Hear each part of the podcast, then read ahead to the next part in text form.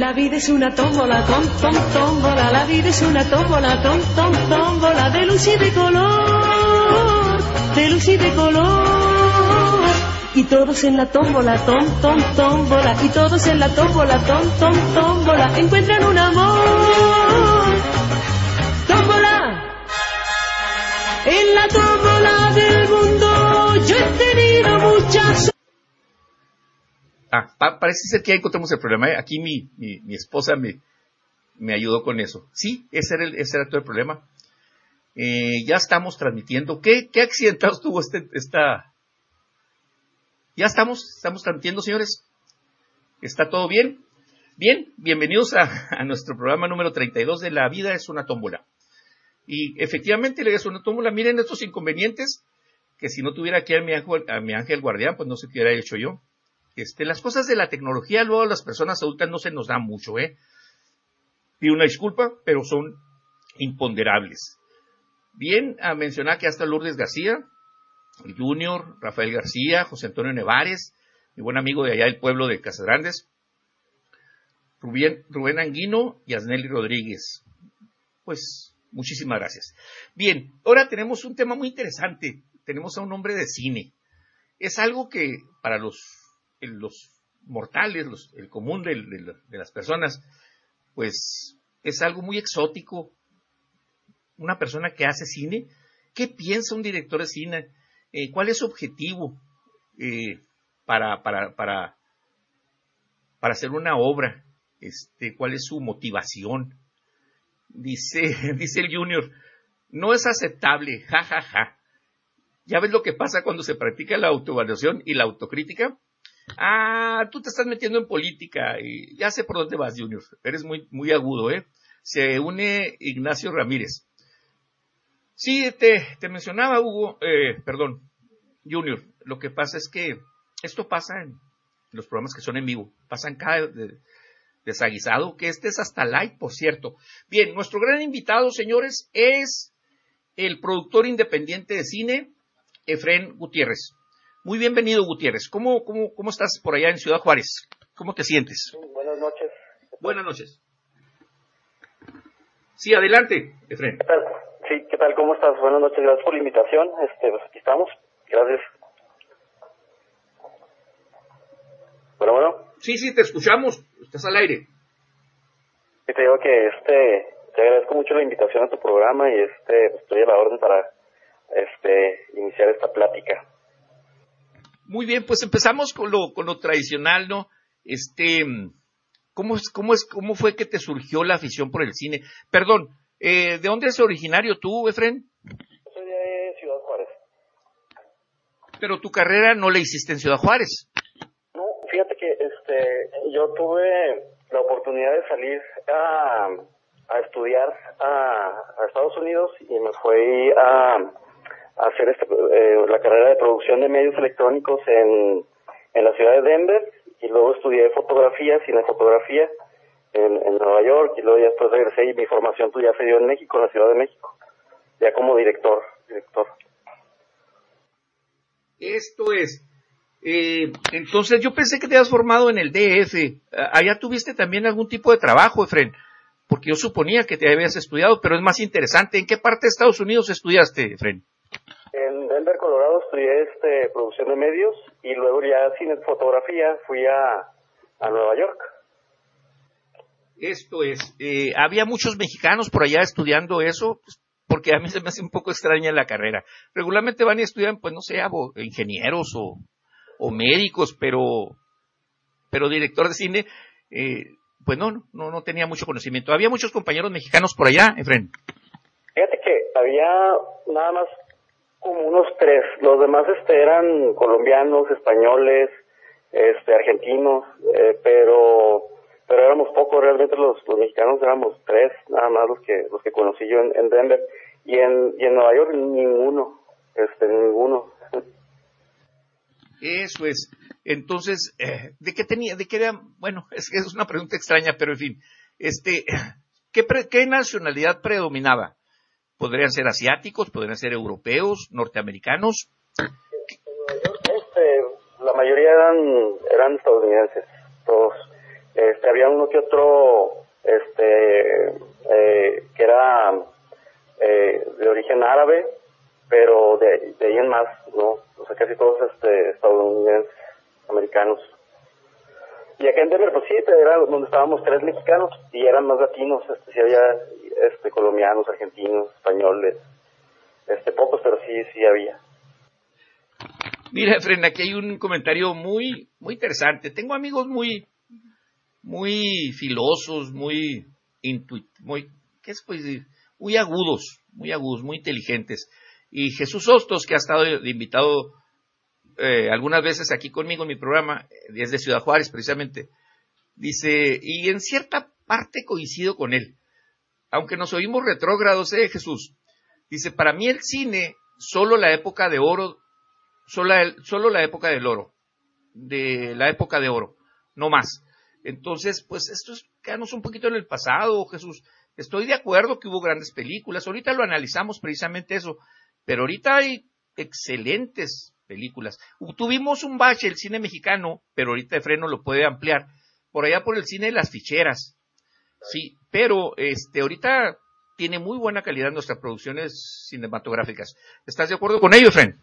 Sí, claro, este, sí, sí hay una, este, claro que la percepción del cine de oro, pues es, este, un cine de calidad que hubo en ese entonces y que estaba a nivel de, de Hollywood y de, y de lo que se hacía en Europa.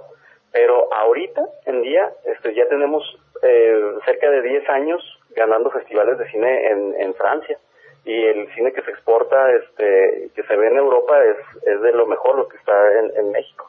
Y lo que estamos haciendo aquí en, en México, digo, este, sí hay cosas comerciales que, que son las que llegan a las salas de cine, pero hay muchas películas que hacen los, cine, los cineastas independientes que tienen una gran calidad en cuanto a, a argumento, a fotografía, este, y sí estamos muy, muy bien México.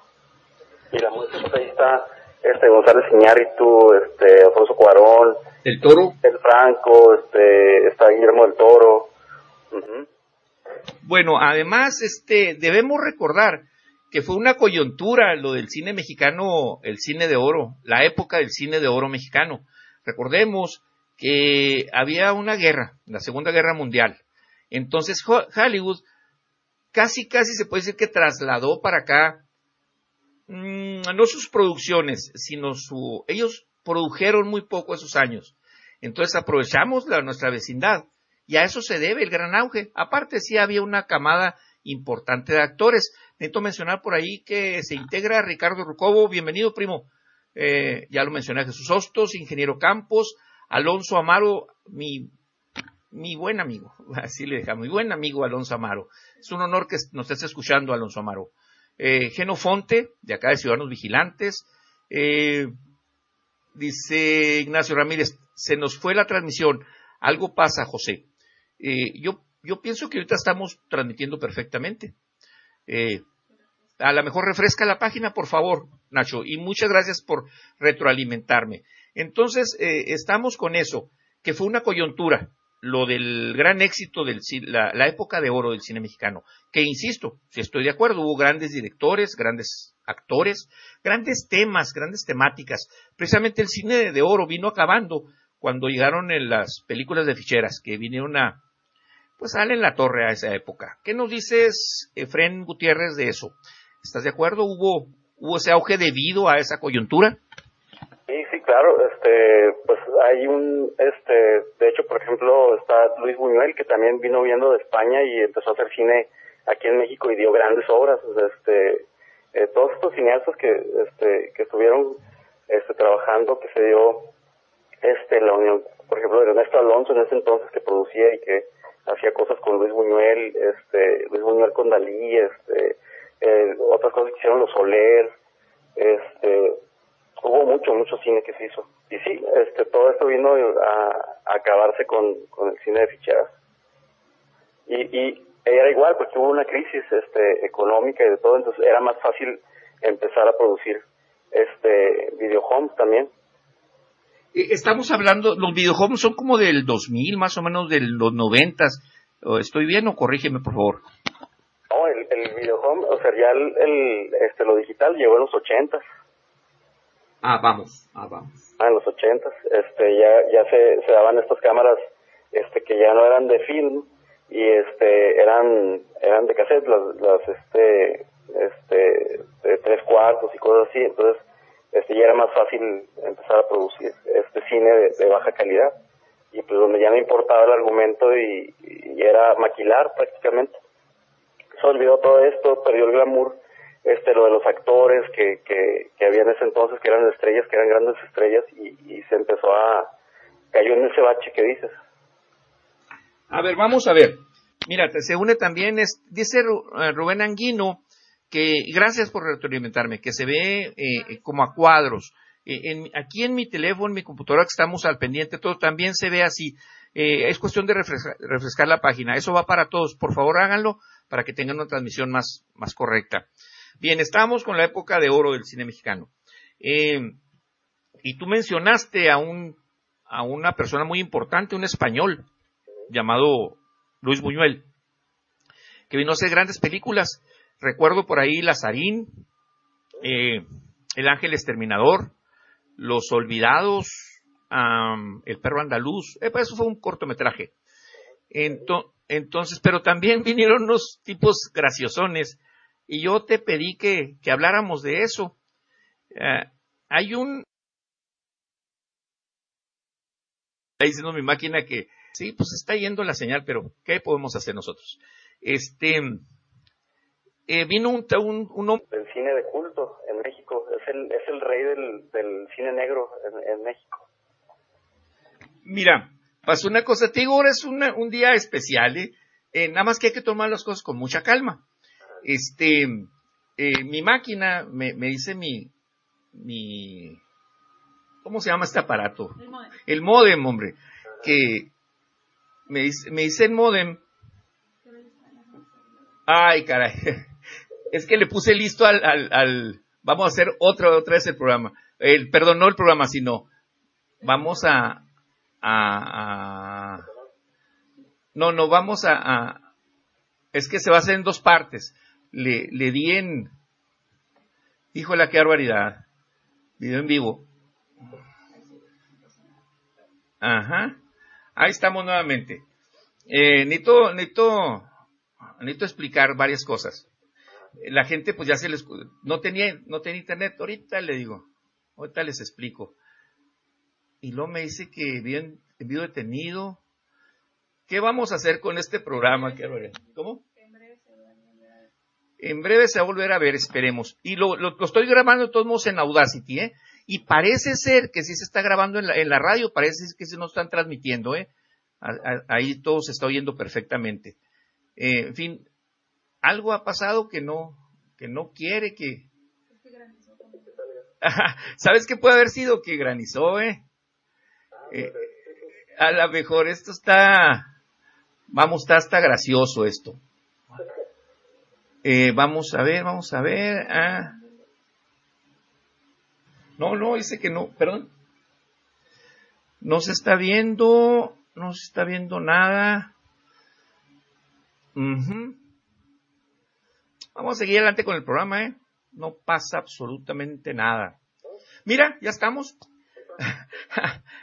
a ver, vamos a ver, vamos a transmitir. Ajá. Amigos de Facebook, una gran disculpa. Se fue el, se fue el, la señal de internet. ¿Qué podemos hacer? El programa está interesantísimo. Mi buen amigo eh, Gutiérrez está muy brillante. Por favor, vuelvan a unir si me hacen ese honor. Este es algo que no podemos controlar nosotros. No estaba trabajando el modem, no había internet. Esperemos que de aquí en adelante, pues sí, sí se escuche. Y les voy a pedir que todos los que estaban al pendiente, pues se vuelvan a unir si me hacen el favor. El programa va a salir en dos partes.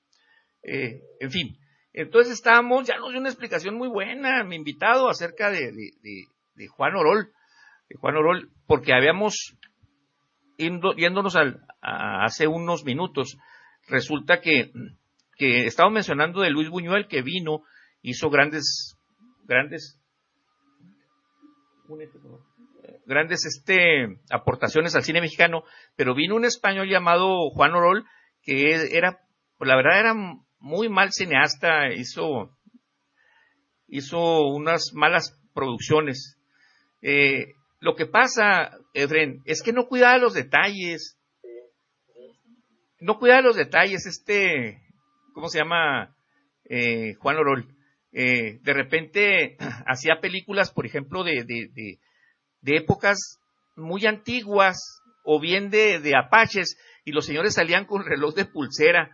Entonces, para usted los cineastas eso es un pecado, me imagino, ¿no? No cuidar ese tipo de detalles. Te pregunto. Este cronológico de, este, de, utilería que pues no es imperdonable. Pero sin embargo, este sucede aún en Hollywood. Aún en Hollywood. Y luego también nos explicabas tú que él, él, era un tipo bien intencionado, que había sido policía, que le gustaban mucho las mujeres, por eso hizo películas. ¿Estoy en lo correcto, lo que tú mencionas? Y, y entonces era policía del, del, y, y vio todo este glamour del, de todo. Esto es. Sí, o sea, es algo así como para que no hagan lo que hacía ese hombre, más o menos, ¿no? Ah, porque era la comparación de Ed Wood en, en Hollywood, o sea, que eran este, muy descuidados, que no había este pasión y respeto por la profesión, este, cosas de, esas.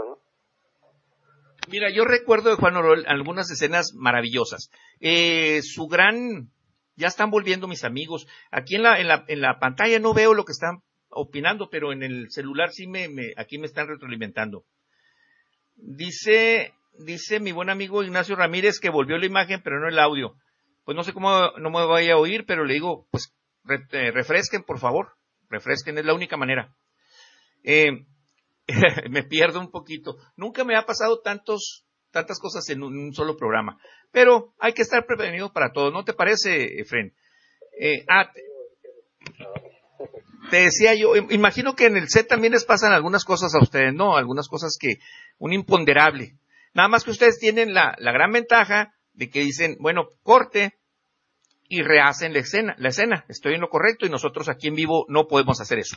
Así es. eh, ¿Qué pasa por ahí? De repente, no sé, se cuela un, alguien en estado inconveniente. ¿Sí pasa eso o, o son mis nervios nada más? Que salga, eh, no sé. Y, y muchas veces es... Ándale, eres inventivo. Me imagino, te ves, el cine es lo tuyo.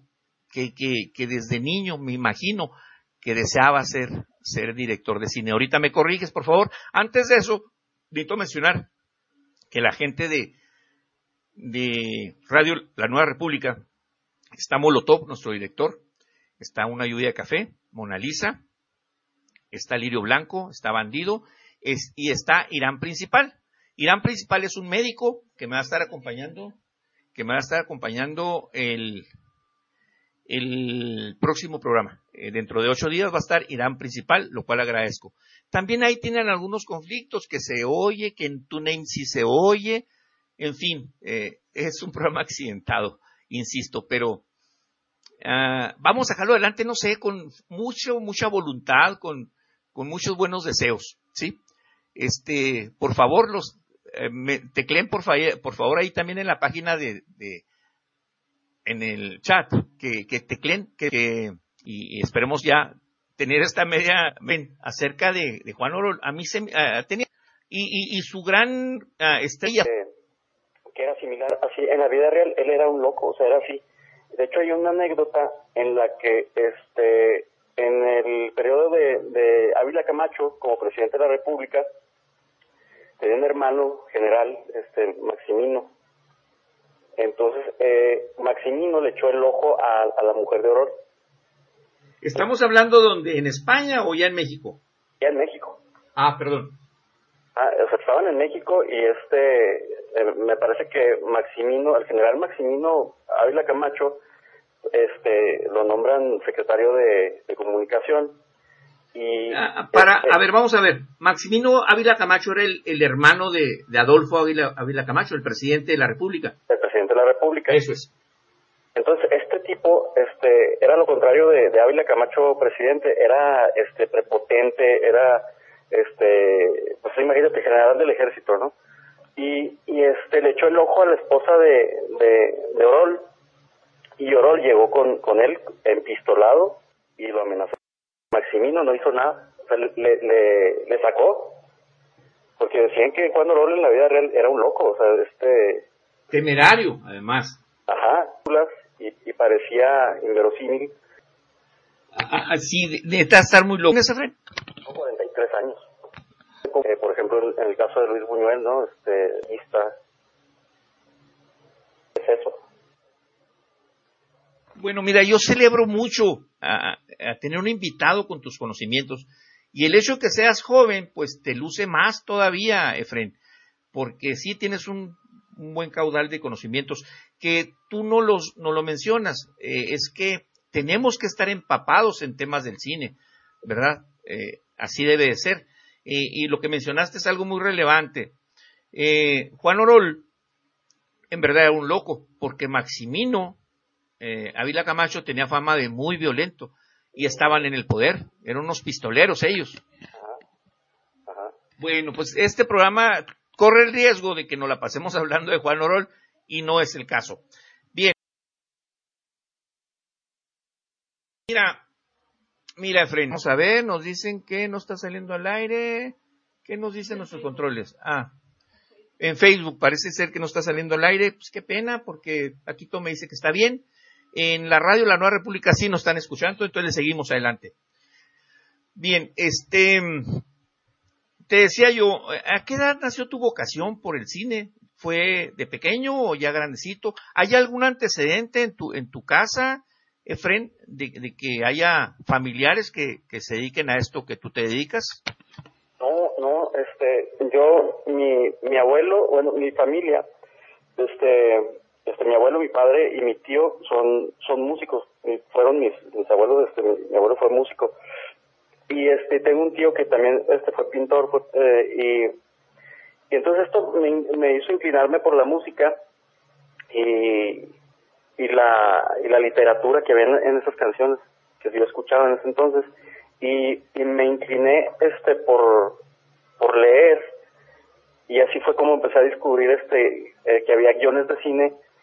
Y fue como una vez que este fui con mi abuela al cine Victoria este uh, nomás una una una una presión el cine Victoria es una joya de construcción amigos de la de la República es un es un cine hecho, eh, eh, creado ya por la época, creo que victoriana. Eh, no es cierto, victoriano, porfiriana, porfiriana. Entonces es una joya de, construcción. Ahorita lo están reconstruyendo. Perdón que te haya interrumpido, Efren. Estabas con que iban, te van al cine Victoria. Yo tendría unos nueve años, yo creo. Entonces cuando, en ese entonces el cine era enorme la pantalla. Este, yo me quedé impresionado con lo que veía y, fui, mi primera película que vi en el cine fueron Los Diez Mandamientos. Ajá, con, sí, con Charlton Heston. Ajá. Entonces yo me quedé impactadísimo y salí de ahí y salí este pensando en cine, o sea, ya no pude dejar de pensar en películas y más adelante este eh, mi papá llegó a casa con una videocasetera. Entonces, mm, este, nos llevó un videoclub que había antes y, y empecé a rentar películas. Entonces ya mis, mis los domingos que me daban mi, abuelo, mi papá, este, yo los usaba para rentar películas. Siempre iba a, rentar y a rentar y yo veía como dos o tres películas diarias. Y, y así fue como creció esta inquietud y, y pues vinieron las cámaras este, comerciales y pues yo prácticamente me la pasaba con la cámara en la mano, o sea, grabando todo y, y este, reutilizando cassettes y, y este y así fue como como empezó. Y te digo, ya después, eh, en el 2000, tuve la oportunidad de irme a, a Denver y, y este me encontré con, con el boom tecnológico y con la con la facilidad de, de, este, de ver cámaras y de ver equipo y de estar en la escuela y, este y ya este tener el poder de llevar a la concepción las ideas que yo tenía. Eso es. Eh, qué interesante. Eh, les necesito hacer una pregunta a la gente del chat. Este, ¿se está escuchando, amigos del chat? Por favor, respóndame porque es muy importante para mí. Si no se está escuchando en, en Facebook y no se está escuchando en, en, la radio, no entiendo aquí mis controles dicen que todo está bien. Por, por favor, este, retroalimentenme. Parece ser que me están diciendo que en Facebook, si se está escuchando, bueno, pues por ahí nos vamos, por Facebook ¿Verdad que sí? Pues, ¿qué le vamos a hacer? Precisamente mi, sobrina, la esposa de Fren Gutiérrez, es la que nos está diciendo que está escuchando bien. Entonces, por ahí nos vamos, ¿sí? No queda otra. Y nada más espero la respuesta de mis amigos del chat, que yo creo que está correcto. Y si no, de todos sale el programa, ¿eh? Aquí ya están apareciendo muchos likes, este, yo creo que ya hay más personas que nos están escuchando. Eh, con problemas, sí, porque este, este programa fue de problemas. Pero, pero seguimos adelante. Bien, ya mencionamos a, que, que, fue una primera experiencia. Me repite, estaba yo pensando en no sé qué tantas cosas. Me repite la edad en que te llevaron al cine Victoria y que viste tu primera película, por favor, Efren. Ah, yo a, los nueve años fui, fui al cine Victoria y vi este, los diez mandamientos. Esto es, y entonces de ahí nació tu vocación. Fue, este, un boom así para mí. Esto es. Y si sabes de, cosas más anteriores, precisamente porque las has estudiado. Bien, ya nos mencionó también que, que, actores conflictivos, pues de preferencia no gracias, ¿verdad? Eh. preferencia no, pero, pero si se me presenta la oportunidad, este, te digo, yo lo veo siempre como una oportunidad este y a lo mejor yo crezco con, con ese con ese personaje o con ese actor y este y trato de, utilizar herramientas para para que el ambiente del set este sea el mejor. Esto es si tienes que estar en todo tú el director no se puede dar el lujo de delegar algún tipo de responsabilidades me imagino. Bien. No puedes tomar las cosas a personal ni te puedes enojar ni puedes este eh, en los actores sí contigo, pero tú como director no puedes perder el control, tienes que estar siempre en control y este y tratar de solucionar y tratar de bajarles el este la persona este eh, para que para que creas eh, ese ambiente que, que es lo mejor en el, set para trabajar. Esto es, nos reporta precisamente Yaneli, dice ya está mejor. Nos dice María Armenta Madueño, desde Sonora, desde Guaymas, Sonora. Dice, muy distorsionada la imagen, saludos desde Sonora. Eh, pues sí, lo que pasa es que, ¿sabes, ¿sabes qué, María Armenta Madueño? Lo que pasa es que yo granizó aquí en la región, entonces no dudo en los alrededores esté granizando y, eso pues está afectando la, la comunicación. Gracias por estar presente, María. Nos dice Juan Pueblo, mi amigo, mi buen amigo del colectivo Juan Pueblo, aquí de Nuevo Casas Grandes, sí se está escuchando en Facebook. Pues seguimos adelante. Ahora sí, Efren, que como Vicente Fernández, mientras no dejen de aplaudir, nosotros no dejamos de cantar. ¿Te parece bien?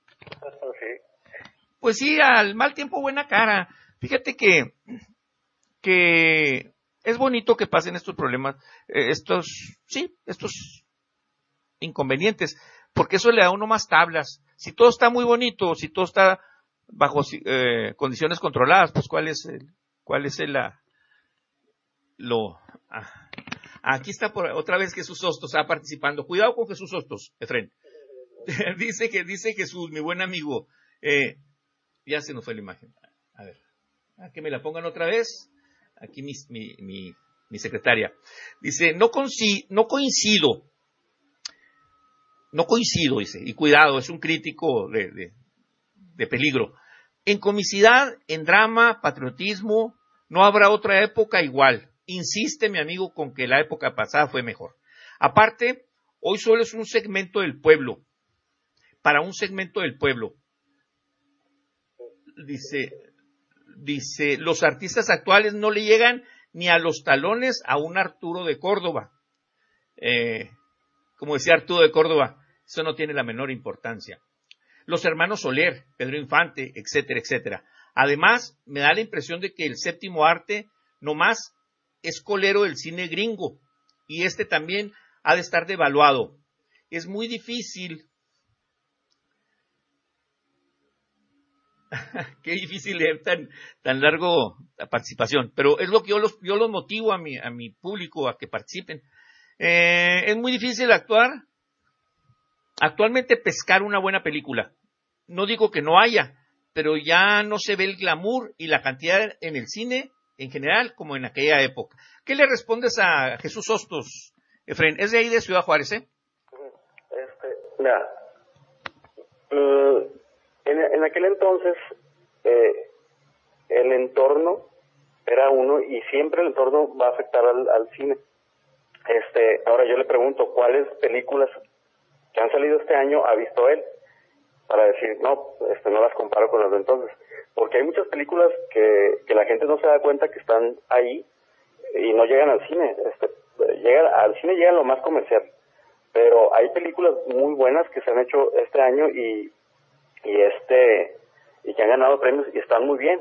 Este, ahora, también depende del gusto de la gente. Este, a mí me gusta, sí, también las cosas clásicas, pero también veo el cine nuevo, lo que está saliendo.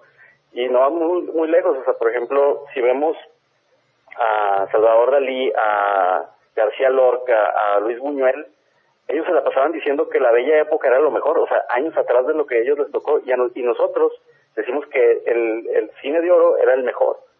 Y así nos la llevamos. Esto es. Ándale, Jesús, pues eh, ya te está diciendo Efren, a ver qué, qué películas son las que tú dices. Entonces, ahí está el reto, ¿eh? Yo nomás estoy aquí en medio. Este, nos dice Irán, Irán Trejo, eh, Irán principal para nosotros ahí en la Nueva República y próximo invitado. Dice, aunque la imagen se nota pixeleada, eh, como en, en cuadritos, dice, el audio tiene muy buena calidad. Gracias por retroalimentarnos. Nos dice la esposa de, de, de, Fren. Dice, mi esposo es pintor, guionista, músico, fotógrafo y cineasta. Ah, caray, todo un estudio de monerías. ¿Qué nos dices? ¿Es cierto lo que está diciendo tu señora esposa, Efren?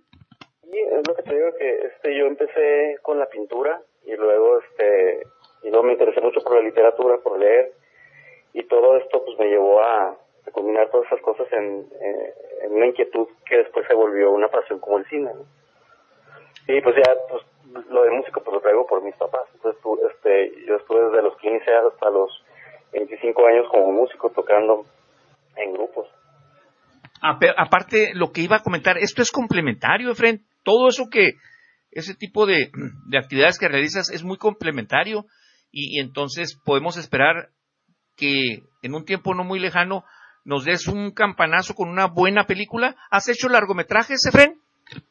Eh, no, eh, de hecho estoy por eh, por este hacer mi ópera prima. Este. primera obra, muy bien. Ah, y, pues ya este estoy a punto de, de, empezar a filmar. esperamos que sea para finales de este año, sino para principios del año que entra. ¿Nos puedes adelantar la temática? Sí, el, se llama Los Skywatchers. Es sobre tres jóvenes que, que son vigilantes del cielo. Y aunque el tema se antoja así, este, de ciencia ficción no lo es, se trata más de, de estas tres personas, cómo se niegan a, a, pensar que somos los únicos en, en este planeta. Entonces van en busca de ovnis para saber qué es, si son extraterrestres o si es un experimento del gobierno y, y, y se les ocurre la idea de, para lograr reconocimiento eh, a nivel mundial, este, derivar un loco. Entonces, en busca de ese ovni y, y, es así como llegan este, en un road trip hasta Coyame, donde es catalogado como el Roswell mexicano, donde ha habido avistamientos y donde cayó un ovni en, en el 74. Entonces, todo, esto está documentado, entonces este retoman ese tema también de, de Coyame. Coyame el Sotol, le dicen por aquí en Chihuahua. Bien, este, nos dicen los buenos amigos de Radio La Nueva República. Yo ya estaba muy decepcionado, dije, bueno, bueno, no nos están oyendo en Radio La Nueva República, no nos están oyendo en Facebook, pues estamos mal. Ahora, de todos modos, yo tengo otra grabación en Audacity, es un respaldo, y este, y, y ahí podríamos luego hacer el programa, pero lo estamos, sí nos están viendo, con muchos problemas, pero sí nos están viendo. Eh, menciona una lluvia de café. Tengo muy olvidados a mis amigos de, de, del chat. Dice, qué gran actor el señor Arturo de Córdoba y todos los que actuaron en el llamado siglo de oro mexicano. Pero eh, eh, debo decirte, Fren, que una lluvia de café es muy open-minded. Yo creo que le da el crédito que tienen aquellos grandes actores, pero, pero yo creo que también está de acuerdo con que ahorita se están haciendo buenas películas. Hay que no se ven en cartelera, no quiere decir que que el cine mexicano no esté haciendo cosas buenas, este, porque este, estamos teniendo mucho éxito en, en Europa, en Estados Unidos, y este, pues hay que buscarle eso también. Pues no todo lo que sale en cines es, es lo que hace México, las comedias comerciales y todo eso que sale no, no es. Ah, bien, bien. Aquí está otro comentario muy interesante. Digo, para mí es muy fácil que participen mis amigos, Efren, porque pues se va fácil el programa, ¿sí? Está Lluvia Cafeando, magníficas, este, magníficas opiniones, y luego Irán también es un buen amigo. Dice, hay muy buen cine mexicano en esta época. Por ejemplo, eh, Amores Perros, la, la de Malaventura, no la conozco aunque no todos los exponentes de ahora están de la talla de Gael García o Vanessa Bauche. Bauch. Entonces, este, claro que hay buenas, buenas películas. Y quiero, quiero que toquemos otro tema, Efren. Eh, ¿Qué tanto el cine es político? ¿Tiende hacia la política el cine? Porque yo veo que tanto en el cine norteamericano como en el mexicano se, eh, tiene, hay un espacio de libertad muy grande para, para las películas. Eh, eh, ¿Tú has pensado en hacer un, cine con tópicos sociales, eh, políticos, Efren? Sí, sí, sí. De hecho, tengo un, argumento para mi próxima película y es un tema más social en, en ese sentido. Pero pues también he hecho documentales este y, y, tengo un documental que se llama Distrito Bravo y habla sobre la gestación del narcotráfico en, en la frontera, donde habla de cómo este los, los partidos políticos y políticos de ese entonces y empresarios este eh, fueron permisivos para que el narco trabaja, este, penetrara en, en, en, la, en la iglesia, en la política, en, el empresariado, o sea, es fuerte el, el, documental. Entonces, este, sí, la gente eh, confunde este que que nuestra posición como profesionales este de la comunicación este nos lleva a hacer otros trabajos es como la comunicación gubernamental o el marketing político, pero eso no tiene nada que ver con nuestras ideas. Esto es, eso es simplemente un trabajo, yo lo entiendo así de esa manera. Déjame mencionar aquí mi buen amigo el profesor Rafael Torres, da una opinión muy certera, él es muy centrado, él ha estado también conmigo en mi programa de Filosofía Ras de Suelo, el programa anterior. Dice Rafael Torres, si hay películas actualmente si hay buenas películas actualmente y el esfuerzo por mantener cine mexicano, mexicano, mexicano de buen nivel es admirable ante el poder económico de Hollywood. Claro, parece que estamos al aire nuevamente, ¿eh, amigos, amigos. Este, pasó de todo. Una gran disculpa a mis amigos de Radio Nueva República. Parece que granizó y que y que este se nos acabó el programa abruptamente. Me disculpé con mi invitado, este fue un causas de fuerza mayor. el interés es sacar adelante este gran proyecto que es La vida es una tómbola. Pero pues la naturaleza se enseñó con nosotros, nos pasó de todo, se nos cayó la radio. Este, ¿qué más pasó? Posteriormente, primero se nos cayó la radio, luego eh, Facebook dejó de, transmitir. Ah, luego se falló el Internet. Y luego ya para completar el cuadro, amigos, a las... Uh, faltando 20 minutos para que se acabe el programa, ándeles que me pone que se está... Se nos apagó la computadora. o sea, fueron tres detalles grandísimos, cuatro. ¿Sí? Fue, se cae la radio, uh, se, eh, Facebook falla. Ah, se fue totalmente, dice, dicen mis amigos de, Facebook. No, esto es para la radio de la Nueva República. Entonces, pues, ah, son cosas de un programa en vivo. Mis amigos, yo les agradezco mucho eh, eh, su atención. Entonces, este, se quedan ustedes con una canción. Vamos a terminar con una canción, como siempre. Se llama Miguitas de Ternura, eh, con Alberto Cortés. Muy bonita canción. Este, y, y este fue su programa número, su accidentado programa número 32. Hasta la próxima semana, mis amigos. Se quedan con Alberto Cortés.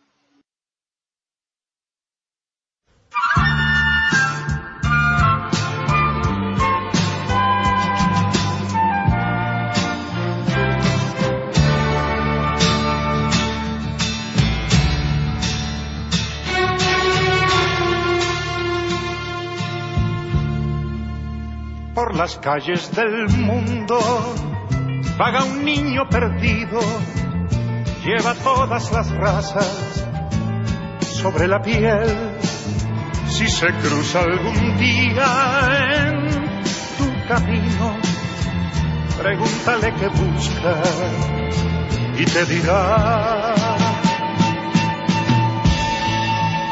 Miguitas de ternura yo necesito, si le sobra un poquito, démelo a mí.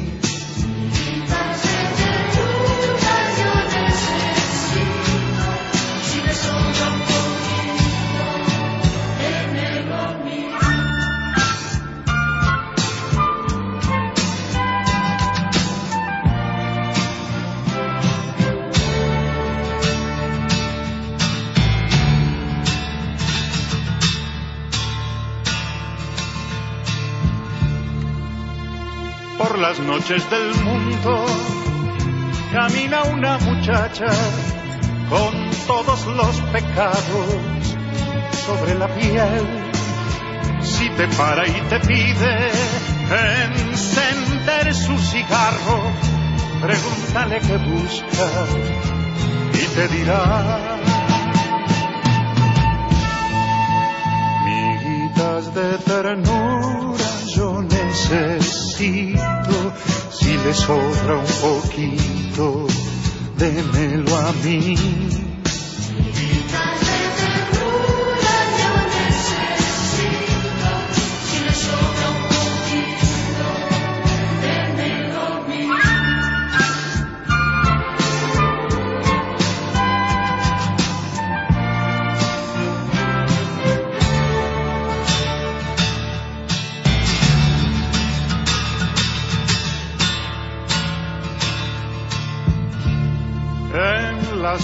Plazas del mundo toma solo un abuelo, lleva toda la vida sobre la piel.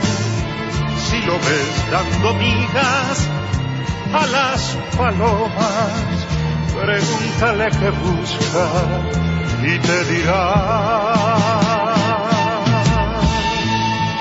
Miguitas de ternura yo necesito, si le sobra un poquito, démelo a mí.